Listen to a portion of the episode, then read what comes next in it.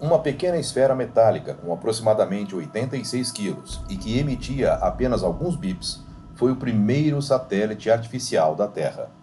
Mas, apesar de seu pequeno tamanho, peso e simplicidade, provocou um tremendo abalo no mundo, especialmente nos Estados Unidos, que viram na União Soviética uma verdadeira ameaça à sua segurança. Ele foi o Sputnik 1. Olá, eu sou Floresberto, apresentador do podcast Astronomia e Astronáutica, e vou levar você nessa viagem.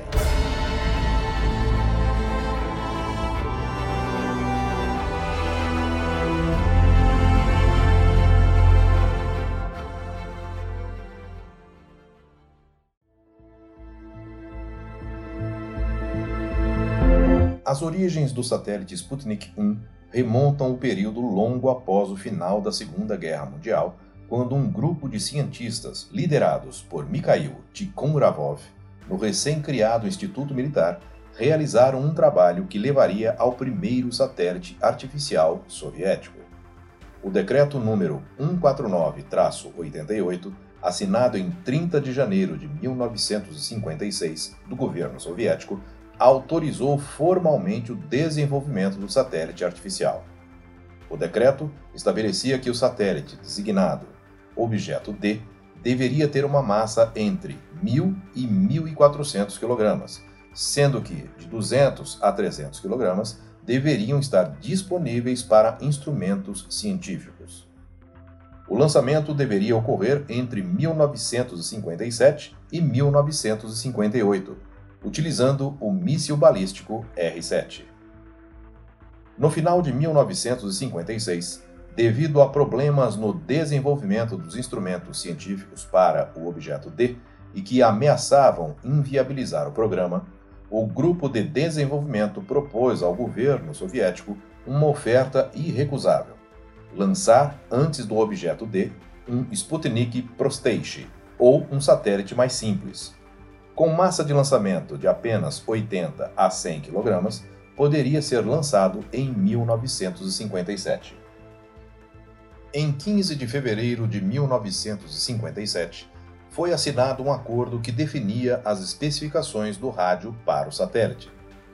O foguete lançador, de dois estágios, tinha 19 metros de altura e pesava 137 toneladas, sendo mais de 126 toneladas de combustível, que era composto de uma mistura de oxigênio líquido e querosene.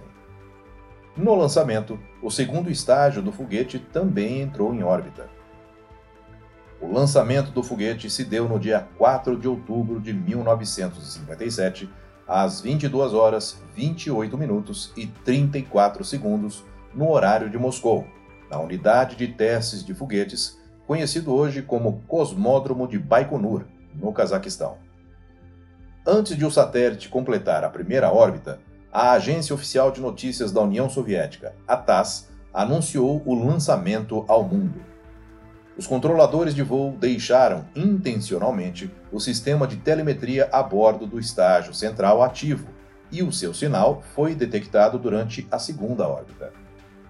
Já o Sputnik 1 transmitiu um sinal de rádio como um bip que podia ser sintonizado por qualquer rádio amador do mundo nas frequências entre 20,005 e 40,002 MHz e que foram emitidos continuamente durante 22 dias até o dia 26 de outubro de 1957, quando as baterias do transmissor esgotaram sua energia. O satélite orbitou a Terra por seis meses antes de cair.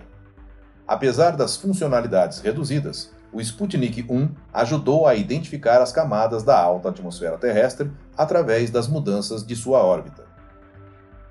O satélite Sputnik 1 era pressurizado com nitrogênio e ofereceu também a primeira oportunidade de estudar os pequenos meteoritos, que foram detectados através da despressurização interna ocasionada pelo impacto perfurante de um pequeno meteorito, evidenciado através de grandes variações internas de temperatura conforme a pressão diminuía.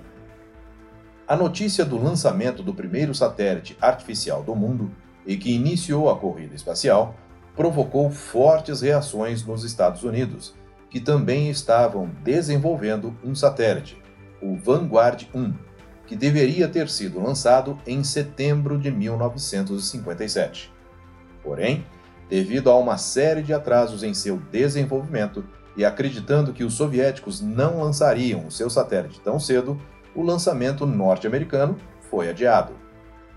A partir do lançamento do Sputnik 1, os americanos aceleraram seu projeto e marcaram o lançamento do seu primeiro satélite, o Vanguard 1, para o dia 6 de dezembro de 1957, que aconteceria após o lançamento do segundo satélite soviético, o Sputnik 2, que foi lançado em 3 de novembro e com o agravante de ter colocado em órbita o primeiro ser vivo, a cadela Laika. Em plena Guerra Fria, esses fatos são suficientes para demonstrar a pressão que os envolvidos no programa espacial americano estavam sofrendo. Talvez devido a isso, o lançamento do Vanguard 1 foi um fracasso, com o foguete iniciando a subida, mas logo em seguida, quando estava a apenas 2 metros do solo, começou a descer e explodiu ainda na torre de lançamento. O Vanguard 1 era consideravelmente menor que o Sputnik 1, composto de uma esfera de 16 centímetros de diâmetro e 1,4 kg de peso.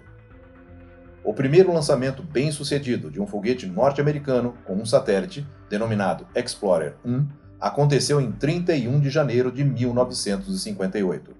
O desenvolvimento do foguete lançador contou com a participação do cientista alemão Werner von Braun, que foi fundamental para a vitória americana na corrida espacial, que culminou com o pouso do homem na Lua 11 anos depois. Eu sou Floresberto, produzi e apresentei esse podcast Astronomia e Astronáutica. Até a próxima viagem.